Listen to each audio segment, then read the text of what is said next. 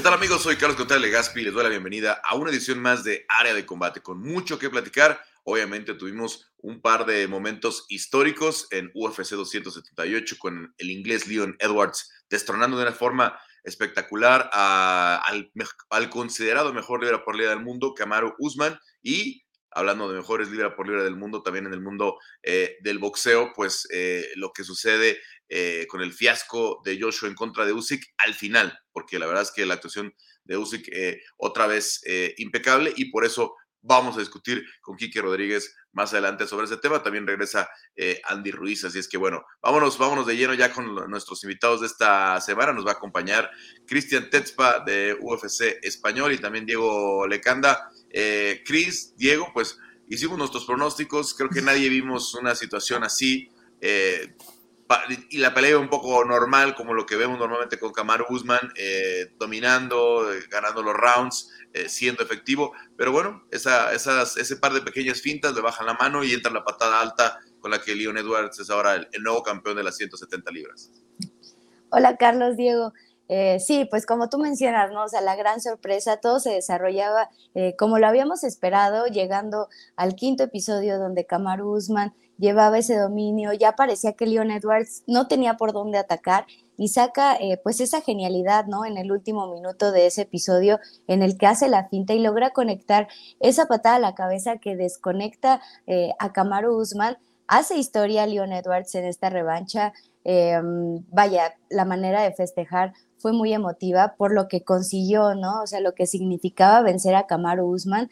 Y creo que, em, híjole, la historia de las artes marciales mixtas creo que se ha dado de esta manera, o sea, los campeones más dominantes, eh, los que son considerados eh, pues invencibles, caen eh, de esta manera, de manera estrepitosa, y creo que es la única forma de, de vencerlos. Todos tienen fecha de caducidad, Diego.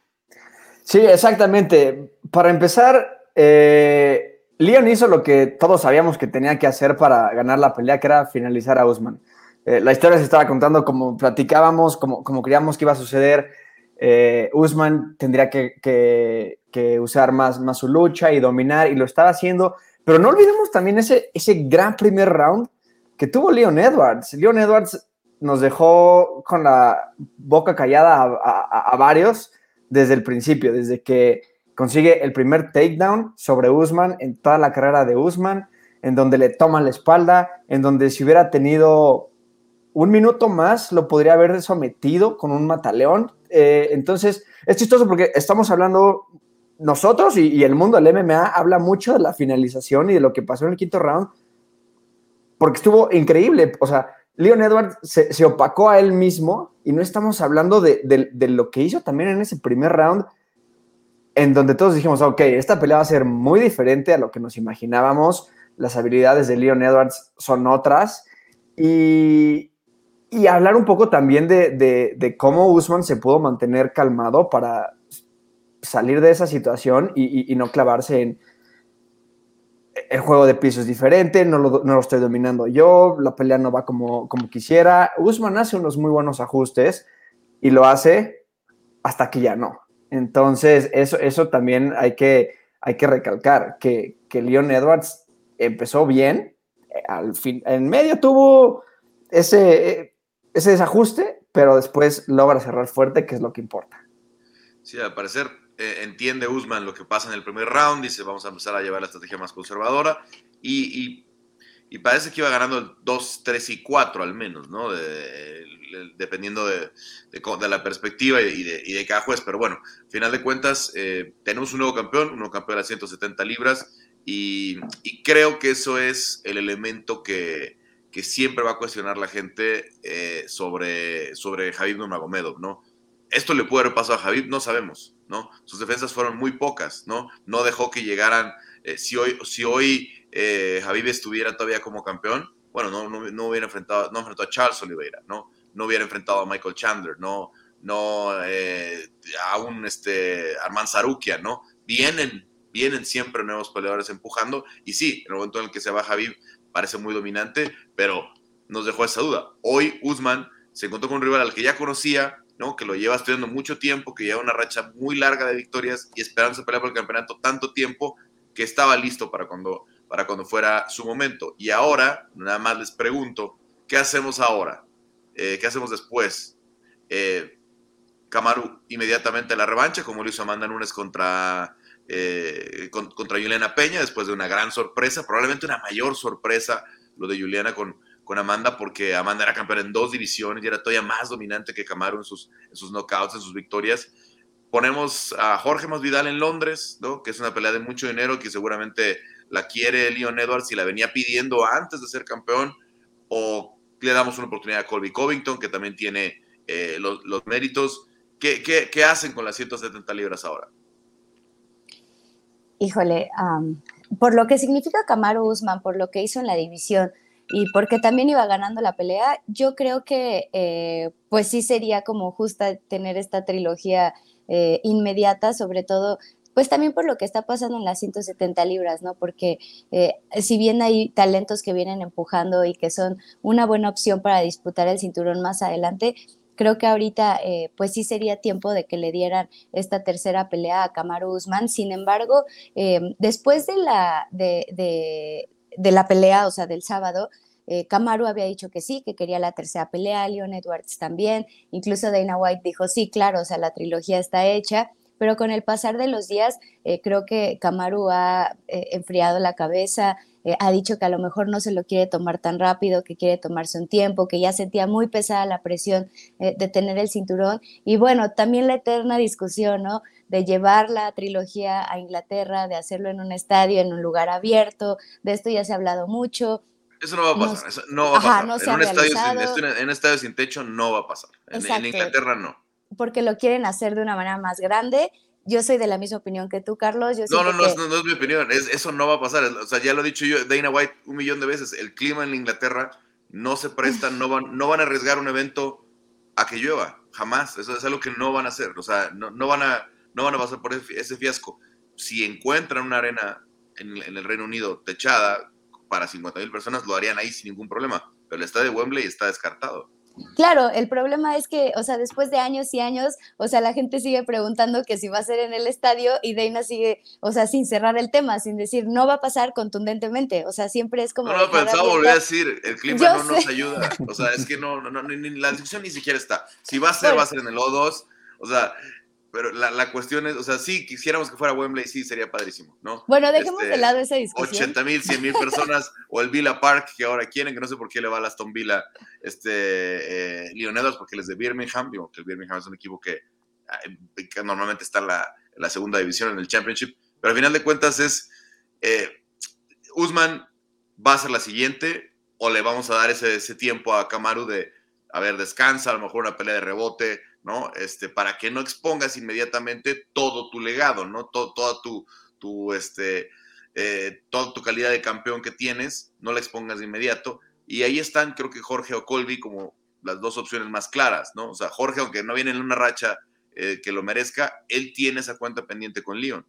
Y también ahí, o sea, entra la, posibilidad, ¿no? De UFC, de UFC 279, por lo que significa mediáticamente Nate Díaz, en caso de que Shimaev lo venciera. O sea, ¿ustedes creen que podría ser el siguiente, pues, contendiente al cinturón al ser una pelea súper mediática de Shimaev contra Leon Edwards? A mí me parece que deportivamente no. O sea, yo deportivamente le daría la trilogía a Kamaru Usman.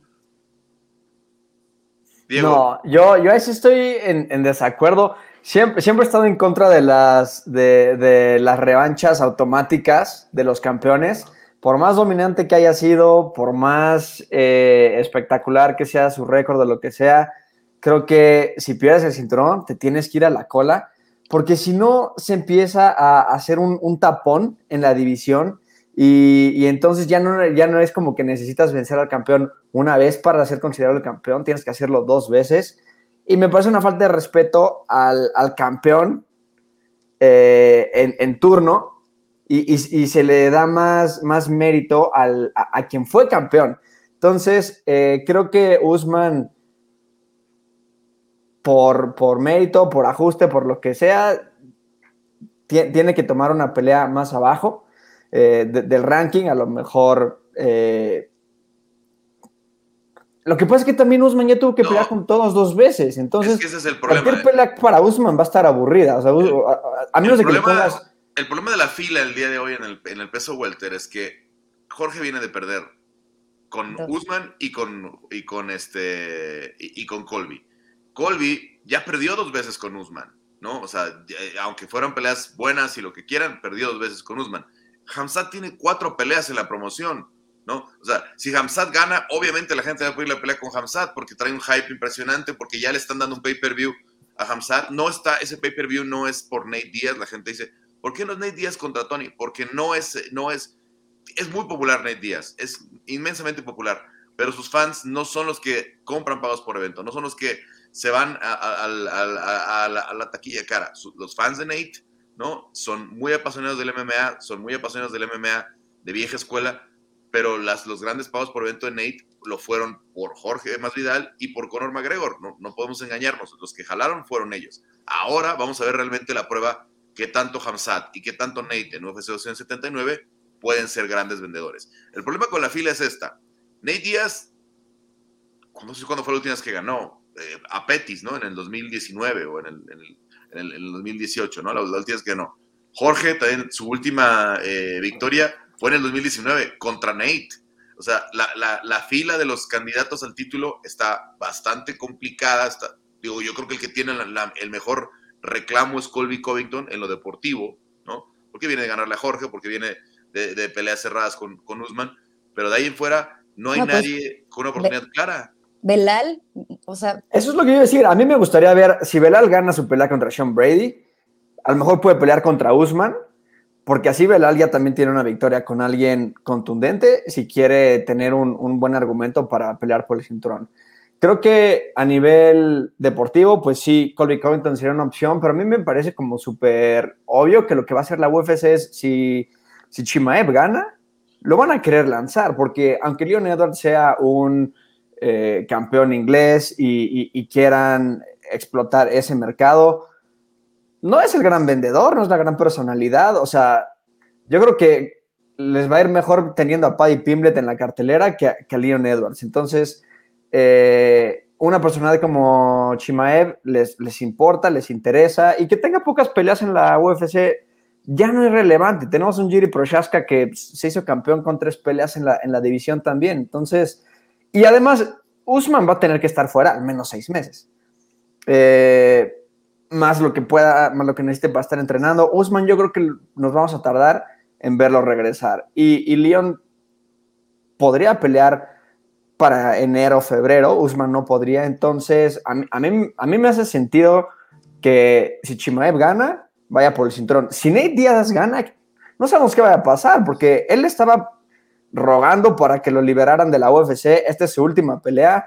Entonces, aunque gane Nate Díaz, puede que ni siquiera se quede en la división. Digo, en la, en la, en la UFC. Si gana Nate Díaz, si hay una oportunidad que pelee por el campeonato, de verdad, Nate es tan ambicioso eh, y, tiene tantas ganas de demostrar algo que, firmaría un contrato para, para quedarse en UFC, porque también lo realista es que Nate sabe que, no hay un gran negocio fuera del UFC para él. Eh, a ver, hablando de, qué bueno que mencionaron a Belal Mohamed, ya está con nosotros el coach Roberto Ramírez. A ver, Héctor, si nos puedes dar el, acceso. Eh, coach, ¿cómo, estás? Allá en Chicago, coach, justo estamos hablando del escenario eh, del, peso welter. Primero, eh, que queremos preguntarte esto, vamos a hablar de, lo que pasó en, en, el Contender Series que teníamos ahí en la esquina. Pero cuéntame, coach, a ver, ¿cómo ves las posibilidades de tu pupilo, Belal Mohamed, para que él sea el siguiente retador? ¿Y qué tanto te sorprendió lo que vimos el, eh, sábado con, con Leon venciendo a, a Kamaru Usman? Bueno, empezando con, con, lo que pasó el sábado con, con la pelea del campeonato, pues la verdad yo estaba muy decepcionado con, con el desempeño de, de, Edwards hasta el momento, y al final, finalmente cuando dio esa patada, pensé que ya este, iba a perder la pelea, pero con esa, esa, esa patada que, que llegó a la cabeza, pues fue sensacional, pues ni, ni, tengo palabras como explicar, como una película de Rocky, exactamente como su... Oye, y antes de darle el micrófono a mis compañeros, Em, ¿cómo, le, eh, cómo, cómo, cambió la vida o cómo cambió todo el escenario con ese piquete de ojo que, que, no dejó que siguiera la pelea con Belal y, Leon, ¿no? Porque no sé, no sabemos qué hubiera pasado si, si terminan el combate Leon Edwards y, Belal Muhammad. Sí, la verdad, este, cuando le picó el ojo, you know, fue una cosa de que estamos pensando, no, pues ojalá no era tan mal o tan grave, pero pues sí, sí le, picó, le picó muy, muy mal y no, le dio, no, no nos dio la chance de, de hacer el trabajo que, que, entrenó mucho este Belal Mohamed para esa pelea. Ojalá le dan otra oportunidad si gana aquí en, en octubre, aquí en Abu Dhabi. Yo creo que, you know, este, realmente, pues, ¿quién más le tiene que dar? Porque eh, en inglés se, se, llama unfinished business, ¿me entiendes? O sea, es algo, un, trabajo que, que, no, que no se acabó. Y yo creo que si gana Belal como yo creo que va a ganar, pues le tiene que dar la oportunidad otra vez para el campeonato. Cris, Diego, aquí está, aquí está el coach con nosotros. Eh, deportivamente, eh, antes que nada, eh, saludar al coach Roberto. Mi opinión acerca, o sea, de la división de 170 libras, o sea, a pesar de lo que ya platicamos con Kamaru Usman, o sea, creo que deportivamente hablando, para Belal Muhammad, pues sí es importante tener eh, pues esa segunda pelea con Leon Edwards, ¿no? Porque al final eh, los dos venían con esta racha eh, súper ganadora, no se supo o no se supo realmente, o sea, quién pudo haber ganado esa pelea y quién podría haberse catapultado, porque en caso de que Belal hubiera ganado esa pelea sobre Leon Edwards, estaríamos hablando de una historia completamente diferente, ¿no? O sea, del cinturón, él hubiera sido el siguiente en disputar el título ante Kamaru Usman. Entonces yo creo que sí podría ser una posibilidad de tener, de tener a Belal como un próximo rival, una porque hay historia detrás, o sea, tienes como la historia de, de la revancha, de una pelea que nunca, eh, que no se pudo terminar como debía, o sea, no hubo un resultado claro, eh, Belal también viene con esta racha de no perder desde 2019, eh, deportivamente hablando, a pesar de lo que diga el ranking, eh, yo creo que sí podría ser eh, una buena opción para tener un gran espectáculo dentro de estas 170 libras entre los dos mejores pesos welter en la actualidad. Digo, o sea, obviamente también teniendo aparte a, a Usman, ¿no? ¿Usted cómo ve este escenario, coach? No, exactamente igual. Estoy totalmente, you acuerdo contigo. Este, um, no, no, no, oh, todo, pero todo depende en lo que pasa you know, en la pelea de Belal, ¿me entiendes? Igual yo estoy de acuerdo que los dos peleadores, Leon Edwards y Belal Muhammad, pues llegaron en una racha you know, y no han perdido mucho tiempo. Y cómo se acabó esa pelea, o sea, dejó mucho, mucho, este, más que, que nos faltó más, ¿me entiendes? No, no nos dio la oportunidad. Y yo creo, yo, pero yo sé, pues no, y no sé si, si están de acuerdo conmigo, que le tienen que dar la revancha a, a Usman, inmediatamente, como era el campeón, era el campeón por mucho tiempo. So, si gana Velar, pues en mi mente no creo que la pelea se va, se va a hacer pues, hasta el próximo año, pues ni sé cuándo, porque le tienen que dar la, la, revancha a Usman, ¿sí o no? Sí, aquí lo que estamos pensando es que Camaro anda diciendo que quiere un poco menos la presión, tal vez quiera descansar, que tal vez quiera eh, descargar un poco todos estos años que fue lo que le representó ser campeón, ¿no? En ese caso, y que el UFC decidiera, ok, no va a ser Usman la revancha directa. ¿Cómo se abre el, abanico de posibilidades? Diego, ¿algo más eh, con el coach antes de que platiquemos del, martes?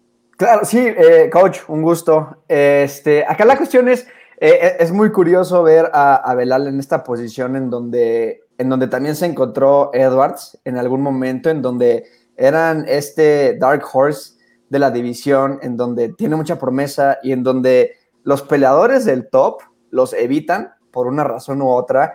Y entonces Belal no ha podido tener un oponente en un top 5 como para hacer ese statement eh, y, se ve forzado a, aceptar peleas con, peleadores que está arriesgando más de perder de lo que podría ganar. Entonces no sé qué tanto está afectando esto A, Belal, qué, panorama ve él, si, si, ve una luz al final del túnel, si se está frustrando. Pues no va a ser fácil. No, no es fácil, pero igualmente, eh, como tú dices, sí, siempre, mira, de, mi parte, parte del equipo, siempre le, nos toca algo muy, muy duro, un camino muy duro, ¿me entiendes? Y para Belal, la verdad, ese muchacho como, como, como tiene, es muy dedicado y, y no necesita ninguna, este, pretexto, no hizo ninguna excusa, por, él nomás quiere llegar, ¿me entiendes? Y él siempre tiene en la mente, mira, si yo sigo ganando y sigo haciendo mi, mi, desempeño como yo lo puedo, my performance como es, me van a dar la oportunidad, ¿me entiendes? Y él, la verdad, no le importa quién le da, pero de mi parte como coach, pues sí se ve mal, porque, o nos sentimos mal porque nos están dando más obstáculos, obstáculos, ¿me entiendes? y, pero si él sigue ganando, pues no importa, solamente es que llega y llega, ¿entiendes? Viene, viene de una victoria eh, bien importante con, con, Vicente Luque, ¿no? Que Vicente Luque sí era venía como un killer en la división, finalizando a todos de una forma u otra. Y, y Sean Brady, que es complicadísimo en el grappling. Eh, coach, llegamos al tema de, de, de, Belal, ¿no? Que en el caso es que ahí mancuerna con el coach Valle y, y, lo acompañó también en la esquina en las últimas. Pero, eh, a ver, cuéntanos sobre Darius Flowers, eh, tu gran prospecto ahora en las 170 libras, que tuvo una victoria importantísima porque eh, todos los, eh, digamos que las miradas estaban sobre eh, Amiran Gogolatz, este georgiano inmenso para 170 libras en dimensiones. Sí. Y bueno, se lleva la victoria y el contrato. Sí, no, mira, es una historia, you know, you know, pero vamos a estar mucho tiempo para, para, para contar la historia de, de, Darius, pero ese muchacho, you know, ha pasado muchas cosas muy, muy malas en, en su vida, you know, y, y lo que cambió, por ejemplo, yo, lo, yo empecé a entrenar con él en 2015, me, vino a mi, a mi escuela y me preguntó, hey, coach, ¿me puedes ayudar? Y yo le empecé a ayudar un poco. Pero en ese tiempo, you know, estaba en esa, en, you know, no, no, estaba en buena forma, ¿me entiendes? Estaba tomando peleas, you know, nomás para, para pelear, you know, no, no, estaba, no tenía la mente de un peleador profesional, ¿me entiendes? Y luego tuvo sus problemas personales, se, se, se movió de otro estado, Iowa, nosotros estamos en Illinois, se fue a Iowa, uh, you know, con, con, su novia, pero luego después, you know, me habló y les, me dijo, mira, ¿sabes qué, coach? Quiero ser un, un peleador profesional y quiero llegar, al, por ejemplo, al UFC. Y le dije, mira, si yo solamente te puedo ayudar si tú te ayudas, ¿me entiendes? Y, y, y la forma que lo podemos hacer es si tienes que concentrar mucho en tu físico, y, y en la mente. Y eso es lo que hizo, ¿me entiendes? Se fue una, eh, you empezó a, cambiar su forma de, de, entrenamiento, su forma de comer, su forma de, de pensar. Y, y, llegó. Y lo más importante para eso, ese muchacho es que él cree y él cree que él merece estar allí. Y en su mente lo cree mucho al 100, ¿me entiendes? Eh, si, si escuchaste su entrevista, dijo que no, no, sé cómo se traduce en español, pero a C plus, you know, mentality, mean, you know, you can't have a C plus mentality, you have to have an A plus mentality, ¿me entiendes? So él fue a C, a, a, a, la A, que es lo máximo, ¿me entiendes? Nomás pensando que él debe de estar ahí, y cuando empezó a, a, pensar en esa forma, su entrenamiento cambió, you know, y, y todo su físico se cambió, y ahí van a, y yo vio los resultados, you know, en, en la pelea, y, y me dio un poco de, porque quería enseñar más, ¿me entiendes? Se acabó la pelea como se acabó, pero ese muchacho, van a ver, es, es muy explosivo, muy buen atleta y van a ver cómo, cómo va a dar un buen trabajo en, en, en el UFC. Sí, tiene un físico eh, impresionante ahora, ¿no? Lo veíamos con un tipo mucho más grande, mucho más alto en general, de, de todo eh, a, a, Miran, y, y, se notaba más fuerte. Eh, Darius, cuéntanos un poquito sobre el final, ¿no? De la, de la pelea, ustedes ¿Qué, qué, qué, pensaron que había pasado? ¿no? Eh, sabían que desde el slam estaba lastimado, porque obviamente mucho nos sorprendió que todavía reaccionaba Miran y después empezó como a, sí. a, a, mostrar el dolor. Bueno, de mi punto de vista, yo, yo, yo, yo le estaba gritando que, hey, estás bien, y you know, cuando, después del slam vi que la, la, cabeza se estaba saliendo poco y poco, y yo dije, pues ya saliendo la cabeza, vamos a estar en una posición dominante, ¿me entiendes? Pero, o sea, yo cuando, cuando hizo el slam, yo no vi al muchacho, you know, you know, hablando con su esquina que le estaba lastimando, algo le pasó, ¿me entiendes? Yo nomás estaba enfocado en Darius y le estaba diciendo, saca la cabeza, estamos bien, you know, ponte en una posición, you know, yo estaba este, listo para dar, you know, más, you know, instrucciones en, you know, de, de, de esa posición. Luego después veo a Darius que, que se levanta y empieza a celebrar y, y, y, no, pues claro, se levanta el muchacho y se ve el hombro estaba pues salido y yo dije, güey, pues pues ganamos y, y, eso no fue el plan, you know, exactamente el plan que, que tuvimos, pero ganamos y, y, y ya vamos. Cris, Diego. ¿Y, ¿Y, qué tal, coach? Después de esa rápida victoria, inesperada la manera en que se da, eh, pero estaría listo Darius Flowers pues para ya tener un, un, debut rápido dentro de UFC, porque se ha dado de que después de que firman el contrato con Contender, lo sueltan al ruedo eh, un mes o dos meses después. Sí, sí, mira, ustedes, si, si ven el récord de, de, de, Darius, sus últimas tres peleas ganadas fueron en 21 días. Ese muchacho no, you know, eh, este, le gusta pelear, le, le, gusta estar, you know, listo, ¿me entiendes? Y, y, y el, ¿cuánto duró la pelea? Como un minuto, 13 segundos, no sé cuánto, you know, eh, va a estar listo. Yo creo que vamos a estar ahí, you know, listo para, para cualquier cosa. Si nos dan una pelea el próximo mes o cualquiera, yo creo que no va a haber problema. Diego. Eh, eh, en, mi, en, mi, experiencia estaba viendo la pelea y lamentablemente había un factor muy distractorio que era la narración porque a la UFC se le ocurrió poner a, a Sean O'Malley con, con DC Cormier y se ve que entre ellos traían un pique y, y entonces la, la narración eh, no, no, se enfocó en el buen esfuerzo eh, de, de, Flowers, pero, pero creo que, que, que sí hay que, hay que notar que, que, no fue una finalización eh, pues tan, tan, accidental, o sea, que, que, sí fue una lesión causada oh. por, por, una, por una acción y que es una victoria pues, pues muy legit, ¿no? En ese caso. Entonces no sé, no sé cómo haya sido la percepción del equipo de ustedes de, bueno, así se dio y ganamos, o si fue como, bueno, pero tú hiciste que se diera esa, esa lesión y, y, y, están contentos con cómo se dio.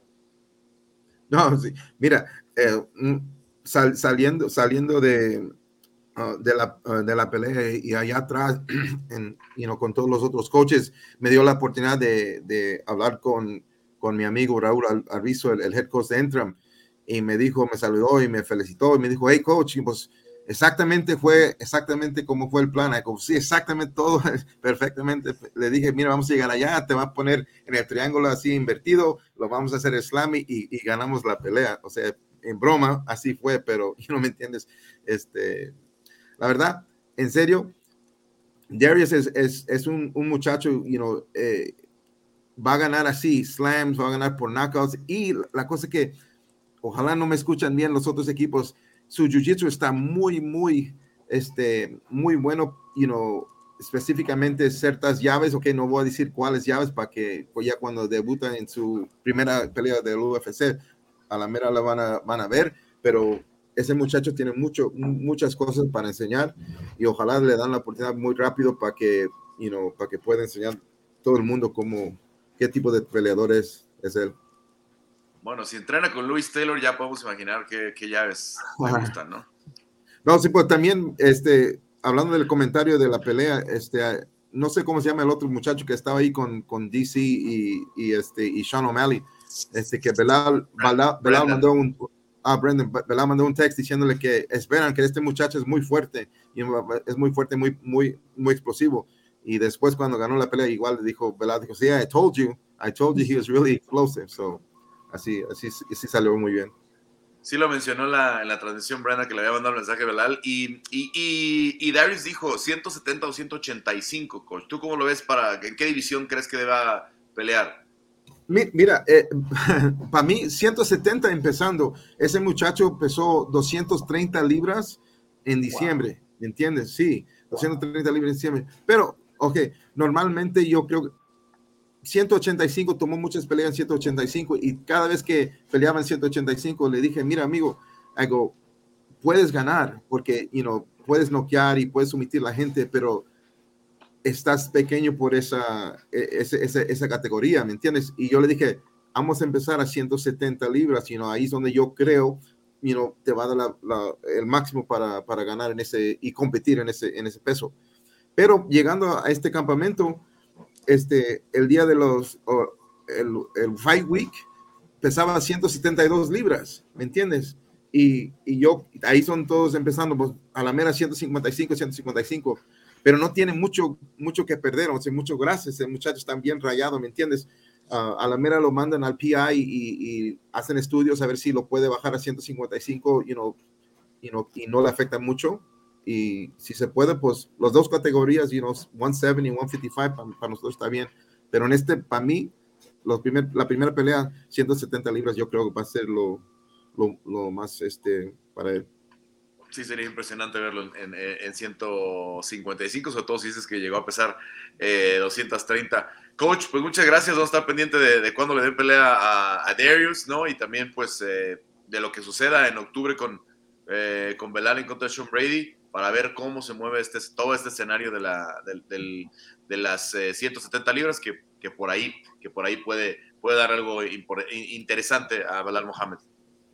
No, muchas gracias, muchas gracias por el tiempo, muchas gracias a ustedes. Y, me disculpen, estoy, me, estoy aquí en mi trabajo de policía aquí, aquí en Chicago, pero siempre para, para hablar con ustedes es un, es un honor. Muchas gracias. gracias, a usted. Gracias, coach. Bueno, abrazo hasta Chicago allá, coach.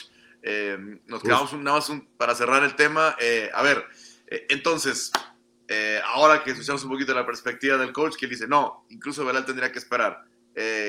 tienen que escoger la mayor probabilidad. Probabilidad. Uno nada más. ¿Quién es el siguiente rival de, de Leon Edwards? Su primera defensa.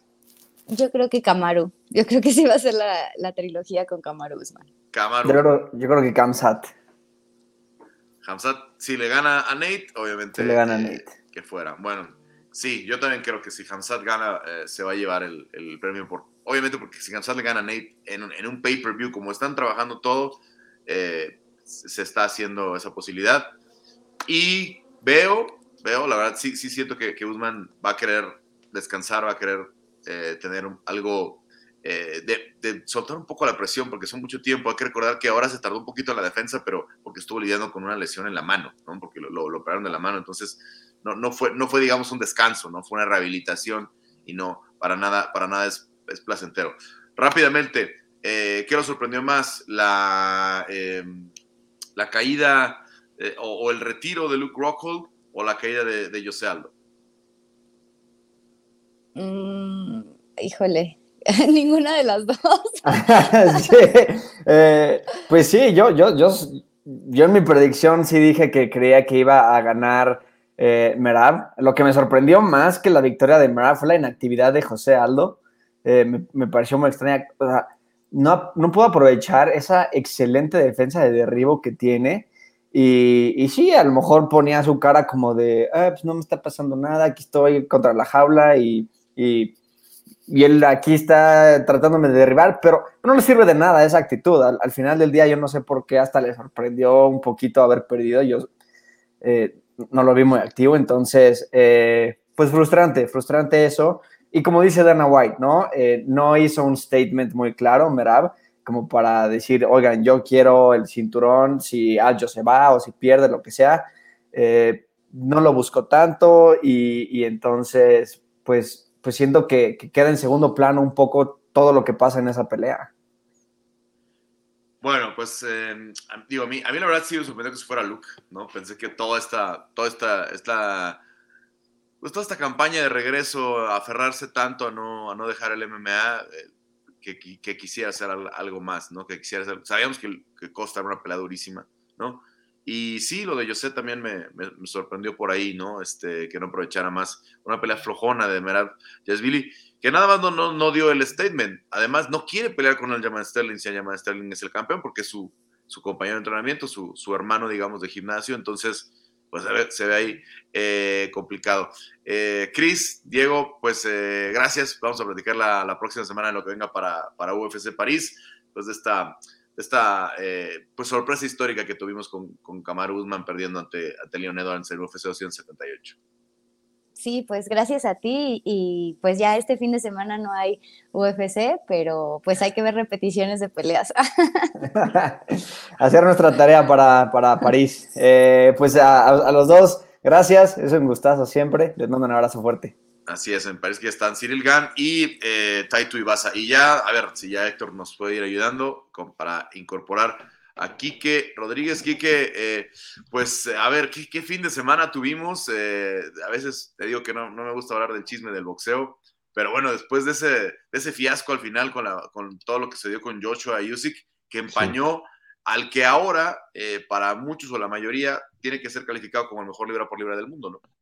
Hola, Carlos, ¿cómo estás? saludos a todos los amigos de área de combate. Eh, sí, le digo, la verdad es que eh, la pelea sin ser una cosa espectacular, bueno, fue muy interesante, eh, sobre todo los tres últimos rounds de Usyk fueron, fueron, una cosa pero, espectacular.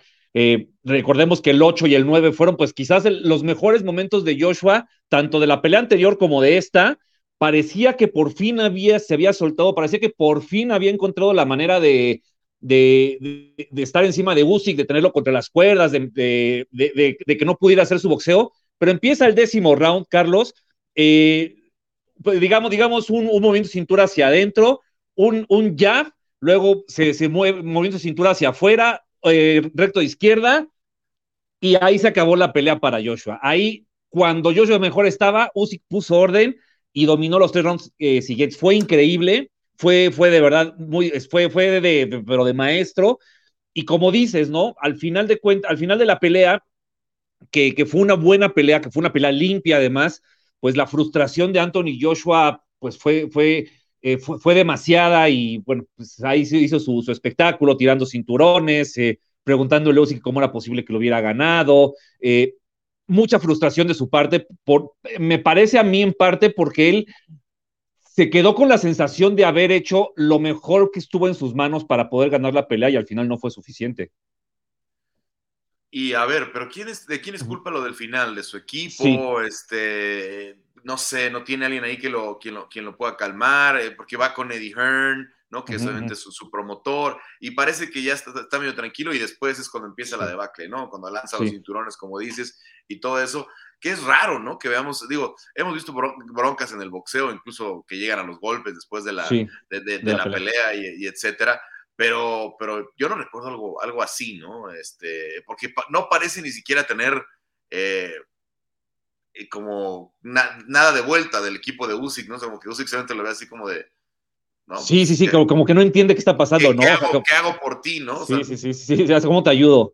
Sí, eh, yo, yo en lo personal creo que es totalmente de, Joshua el asunto. A mí me parece que eh, él, pues, en, la derrota con Andy Ruiz, en la primera derrota con Usyk, eh, él se había comportado pues de manera muy respetuosa con, con su rival, con el resultado, con la decisión, ¿no? Le, le, haya gustado o no le haya gustado. Eh, y esta vez pues sí fue, me parece, yo no sé si, si, si la presión o lo, lo terminó rebasando, ¿no? O sea, todo lo que para él estaba en juego, el, eh, pues el retomar el camino del triunfo, el volver a ser campeón, pues tiene este contrato con Dazón de se supone 100 millones de dólares al año, que digo, no es que se vaya a romper por estas peleas, porque Joshua sigue siendo un imán de taquilla, pero, pero que quizás pues, pues no, no le va a generar las peleas que él esperaba o que él pensaba a corto plazo, o que quizás se le había prometido, ¿no? Creo que había muchas cosas en juego, muchas más de las que tenía Usyk, y, y me parece que de ahí viene esa reacción, ¿no? De, de, de, de mucha frustración eh, su equipo intentándolo calmar, así como dice, el equipo de Usyk, pues como que no entendía exactamente qué pasaba, ¿no? Yo creo que ellos dijeron, bueno, este está muy enojado, eh, está reaccionando así, pues no hay que hacer nada, ¿no? Porque pues no, no, no es este, pues, pues hubiera, sido peor, ¿no? Y no venía al caso. Entonces, eh, yo, a mí me parece que viene de, Joshua directamente. Bueno, pues al final de cuentas sí empaña el final, pero sí, mucho. la discusión ahora es Usyk, después de lo que ha hecho en las dos divisiones, ¿es el mejor libra por libra del mundo? Ajá, en lo personal sí. Yo pienso que sí es el mejor boxeador libra por libra. Creo que es un peleador que eh, eh, eh, tiene una, una, trayectoria muy sólida.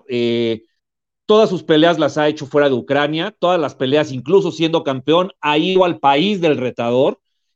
no le ha dado la vuelta a nadie. tanto en crucero como en peso completo ha peleado con los mejores. entonces, la verdad, para mí sí lo es, ¿no? Y, y dirás, no, eh, Crawford tiene sus, habilidades, ¿no? Y no, güey, su pegada y como, su, su jab, todo, ¿no? O sea, Usyk también tiene unas habilidades espectaculares y, lo que me parece a mí hoy lo diferencia de los demás es, eh, pues, las dos peleas que ha hecho con Joshua, el, el, performance de Usyk, ese me parece que es el que lo pone por, en el número uno hoy en día. A ver, ¿le alcanza a Canelo con una victoria sobre Triple G para volverse a meter ahí, para volverse a meter a la conversación? Yo pienso que no. Eh, personalmente pienso que no, porque viene cargando también la derrota con Vivol, aunque haya sido en otra categoría y todo, todo eso que ya se ha hablado mucho. Eh, me parece que eh, quizás para, para poder poner a alguien en el primer lugar, tienes que también considerar pues contra quién peleó y lo que hizo, ¿no? Y, quizás Triple G, sabemos el gran peleador que es, la leyenda que es en el boxeo, pero creo que hoy tiene factores en contra, como el tema de la edad, quizás algo, algo de inactividad, quitando esta última pelea con Murata, que, que me parece no pondrían al Canelo en esta posición, ¿no? A pesar de que es campeón unificado. Punto de vista personal. Bueno, o sea, es que tendría que ser algo espectacular también, ¿no? Porque sí, sí. si técnicamente ya le ganó y está él defendiendo sus cinturones, no, no, no hay mucho que avanzar con esta, con esta pelea, ¿no? Totalmente, o sea, si hubiera, si, si lo hubiera ganado a Bivol, quizás estaríamos hablando de otra cosa, ¿no? Por haberse metido en una categoría, pues, en la que él es inferior físicamente, ¿no? Pero, pero en este caso, Canelo, donde se supone mejor está, donde más cómodo está, pues las circunstancias son muy favorables, ¿no? Digo, rápido, un poco entre paréntesis, en la misma función la pelea anterior, bueno, dos peleas anteriores fue la de Callum Smith contra Matthew Bauderlick. Vimos a un Callum Smith Carlos, nada más de ver cómo se paraba en el ring, ya déjate si tiraba golpes o no, nada más cómo se paraba en el ring, la intención, ya decías, bueno, es que este Callum Smith no estuvo presente ante Canelo, ¿no? Entonces te pones a pensar, fue por el tema del peso, sí fue, fueron las cláusulas, fue una mala noche, fue, fue mérito del Canelo, ¿no? O sea, hay ciertos factores que, que incluso vienen de esta misma función que, que, que, me parece le quitan ahí un puntito quizás al Canelo con lo de Calum. Em, a ver, ya mencionaste también hace rato a, a Inoue que, que, ya tiene fecha con, con Butler, ¿no? sí, para el 13 de diciembre en Japón. Que también es un candidatazo para ser mejor libra por libra, ¿no? Seguro, no, seguro. El, el problema que tiene Inoue hoy, me parece a mí, es que no tiene competencia en su categoría. O sea, es Inoue y los, el segundo lugar está demasiado atrás y tiene que subir a Super Gallo a pelear con Stephen Fulton para, para que pues tenga quizás, eh, sus cualidades no se le, no se le niegan, ¿no? No es mi boxeador favorito, pero quizás esa pelea que lo ponga en esa posición, me parece que es la de, sería la de Stephen Fulton, que sería para el 2023. Bueno, de las de la semana pasada, ¿quieres platicar alguna pelea? Algo que se nos haya ido, además de la de Kellum, que ya sabes que estuvo en la misma eh, sí. eh, cartelera. Sí, bueno, bueno, en la misma cartelera estuvo la, hubo una de pesos completos, la de Shang Li contra Philip Hergovich, eh, pues dos box, era, era, pelea eliminatoria por el campeonato mundial de la Federación Internacional de Boxeo de los pesos completos, así que el que ganó, que en este caso fue el croata Hergovic, sería retador mandatorio de Alexander Usyk, y eso también habla, eh, nos deja un poquito claro que hoy la categoría de los completos, si no es Fury, si no es Fury y Joshua, digo, pero si no es Fury y Usyk, no hay otra pelea, ¿eh? No, de verdad, no hay otra pelea en la categoría, y, Usyk tendría que entrar en una etapa en la que pelearía con rivales pues que no, no le representarían tanto y tampoco serían tan buen negocio, ¿no? Entonces, eh, es, tiene que ser Usyk contra Fury, aunque Fury se retire un día sí y al día siguiente regrese y otra vez al día siguiente se vuelve a retirar, no importa. Ahora, ¿en qué condiciones se dio? Porque yo leí esto de que el 50 y 50 de la, taquilla y, y varias cosas uh -huh. que, hemos, que hemos visto en redes sociales. ¿Lo ves realista eh, que, que, se convenzan a, a, Fury de esta, de esta pelea? ¿Qué, ¿Qué, tendría que pasar a nivel promocional, sí. en, en, todos los sentidos? Yo honestamente, Carlos, veo absolutamente realista que se haga la pelea. Eh, me parece a mí que, que, Fury es un boxeador que tiene un, juega con, la, con las ideas de la gente vía redes sociales. O sea, que un día se levante y rete a, a Derek Chisora para pelear en diciembre, pues no es así como que se, se levantó y, se, le dio, y se le dio la gana, ¿no? Sí hay como cierta estrategia, cierta planeación, eh, mantenerse vigente, ¿no? Eh, pedir un día 150 millones, al día siguiente decirlo que lo hace gratis. O sea, es, pues es, un, es, un, es, un, su forma de ser, es, es la forma en la que confunde a todo el mundo, sigue estando en boca de todos. Y, y, me parece que esto provoca también que el día que se oficialice la de Usyk contra Fury, bueno, hay una expectativa enorme, que de todas maneras creo la habría, y puedas llevar a Wembley, ¿no? Ya ves que del box no, no, no, se, no les preocupa tanto el clima, les preocupa más la taquilla, y sí, sí llevarían no, la pelea que, a Wembley. Es que vimos el fiasco también ese de, de Canelo en Miami, ¿no? La, la, ah, sí, la, bueno, fue terrible. La, lluvia, o sea, no puedes afectar así el espectáculo, ¿no? Sí, no, no, yo, que, que, al final creo que a quien realmente eh, friegas es a la gente, ¿no? Digo, al final este tipo de, de, de, rings con las carpas que ponen, puedes techarlo de alguna manera, pero sí, no, o sea, sí, sí es un riesgo definitivamente, ¿no? Y vas en un país como Inglaterra, lo sabemos, llueve todo el tiempo, pues, pues más complicado, ¿no? Pero pues bueno, en el box sí, sí corren esos riesgos.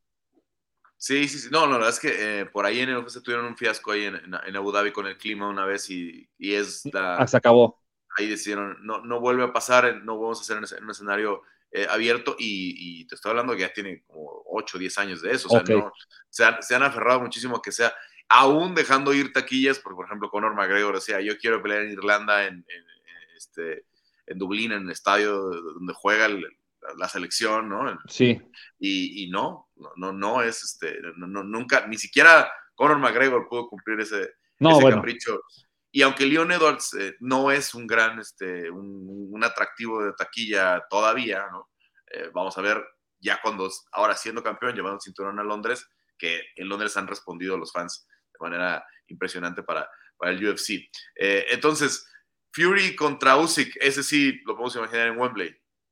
Yo, yo creo que sí, o sea, sinceramente es o Wembley o, en Arabia Saudita, ¿no? Donde pues el gobierno metería muchísimo dinero y, me parece que las bolsas, tanto para Usyk como para Fury, eh, serían las, las que ellos aspiran, ¿no? Y, sinceramente, eh, en Dylan White contra Fury, pues la, bolsa, la repartición de la bolsa era 80-20, ¿no? Aquí sí me parece que tiene que ser 50-50. Eh, si bien Fury es el taquillero, es el que vendería más todo, el hecho de que esté como campeón, como mejor libra por libra, me parece que sí, sí da para, para que él también pida ese 50% de la bolsa, ¿no? Y, y al final de cuentas, eh, me parece que más allá de, de, la repartición de la bolsa, o sea, lo que caiga a la bolsa de los boxeadores es lo que van a revisar y me parece que, que una pelea como esas sí, sí, sí se va a lograr hacerlo, creo yo.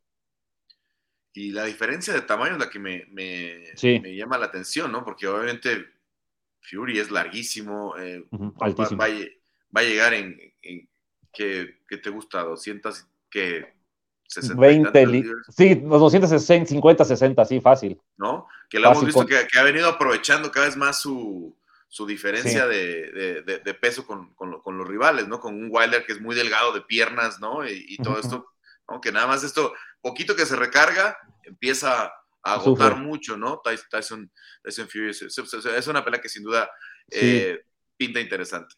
Sí, pinta interesantísima, la verdad, porque como el consenso general, sí es que justo por el tema de la estatura, eh, pues Fury tiene todas las ventajas de ganar, ¿no? Pero creo que Usyk es un boxeador que al subir a pesos completos siempre ha estado en esa desventaja, ¿no? Es como un escenario nuevo para él.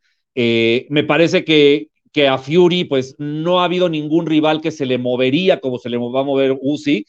Eh, eso sí, creo que Fury tiene una agilidad mental tan buena como la de Usyk, porque Fury es te, detecta un espacio, te estira el jab, ¿no? O te tira el recto de derecha, o te tira un gancho. Eh, eso aprovechando su estatura a largo de sus golpes, pues bueno, lo hace un boxeador complicadísimo, ¿no? Además, que si, que si le recortes la distancia, luego, luego te echa el cuerpo y te abraza, ¿no? Entonces, eh, es, es un tipo brillante arriba del ring. Quizás las habilidades son más de Usyk, pero, pero con lo que tiene Fury me parece que es considerado favorito. Yo aún así tampoco me animo a, ahora, ahora sí que a meter mi dinerito por, por Fury así, porque sí, la verdad. Después de ver, porque me parece que Usyk no se lo merece. No, no, y técnicamente lo, ha demostrado. Cerrando el tema de esta semana, ¿tenemos alguna otra pelea que, alguna pelea de, este fin de semana que no nos debemos perder? Eh, de, las que vienen, eh, bueno, eh, la, la, cartelera de este fin de semana, bueno, es Richard Comey contra José Sniper Pedraza. Es una buena pelea, es una pelea buena como para, para, para los aficionados al boxeo. Eh, me parece que abajo, que la, que las la cartelera de abajo a la estelar está súper interesante, ¿no? Pelea el peso completo Jared Anderson, que es pues quizás considerado el gran prospecto de la categoría, es hay que seguirlo. Igual el, el, el medallista olímpico de bronce Richard Torres Jr., que, que debutó apenas hace un mes, ganó en el primer round, entonces pues lo programaron rápido. Me parece que son dos boxeadores que valen mucho la pena seguir y, ya no, o sea, no, no, este fin de semana hay buen boxeo, quizás no de la magnitud y la intensidad del fin de semana pasado, pero, pero hay cosas interesantes. Y bueno, pues nos vamos preparando porque el próximo fin de semana, el 3, es la pelea de Andy Ruiz con Ortiz, ¿no? Exactamente, sí, la, la, pelea entre Andy Ruiz, también regresa el Pitbull Cruz, entonces pinta bien esa cartelera de Premier Boxing que, que también este fin de semana nos ofreció una cartelera eh, quizás que hizo menos ruido tal vez, pero fue también muy buena, ¿no? Con los triunfos de los dominicanos Albert Puello, el triunfo de Héctor Androide García, que ya son, son nuevos campeones mundiales, eh, uno es superligero y, y García es, me parece, welter, si mal no recuerdo, y, y bueno, hay dos nuevos boxeadores interesantes. El boxeo dominicano, Carlos, eh, he estado hablando de, eso esta semana, eh, de manera muy, muy, muy calladita, sin hacer ruido. Eh, está invadiendo el boxeo de manera pues, pues muy interesante. Hay buenos elementos de, Dominicana que, vale la pena seguir. Ya tienen dos campeones mundiales y, pues me parece que es un país que está trabajando muy bien en el boxeo, está metiendo sus boxeadores en cartera de Estados Unidos, así que pues atención a ellos. Bueno, a ver si a ver si le, empiezan a recortar distancia con, con Cuba, Puerto Rico, otros otras, eh, países caribeños ahí que han, tenido siempre gran, gran tradición. Eh, Quique, pues ya estamos, eh, cerramos esta semana, te escuchamos en el estilista también con todo eh, tu análisis del boxeo y platicamos la próxima. Claro que sí, Carlos. Claro, creo que sí, ¿no? Nada más rápido recordar que el vaquero regresó ganando y bueno, pues ahora en teoría esperaríamos una pelea con eh, pues se habla de Shakur Stevenson o Oscar Valdés, vamos a ver. Pero sí, muchas gracias, Carlos. Vamos a ver dependiendo ahí con Top Rank, ¿no? Cuál, cuál, se, cuál se acomoda eh, mejor. Y, bueno, pues a estar pendiente. Gracias, Quique. Saludos, Carlos, gracias a ti, saludos a, a todos los escuchas. Bueno, gracias también a Chris y a Diego que estuvieron con nosotros, al coach Roberto Ramírez que nos acompañó, a Héctor Cruz como siempre en la producción. Yo soy Carlos Contreras de Gaspi y los esperamos la próxima aquí en Área de Combate de ESPN Deportes.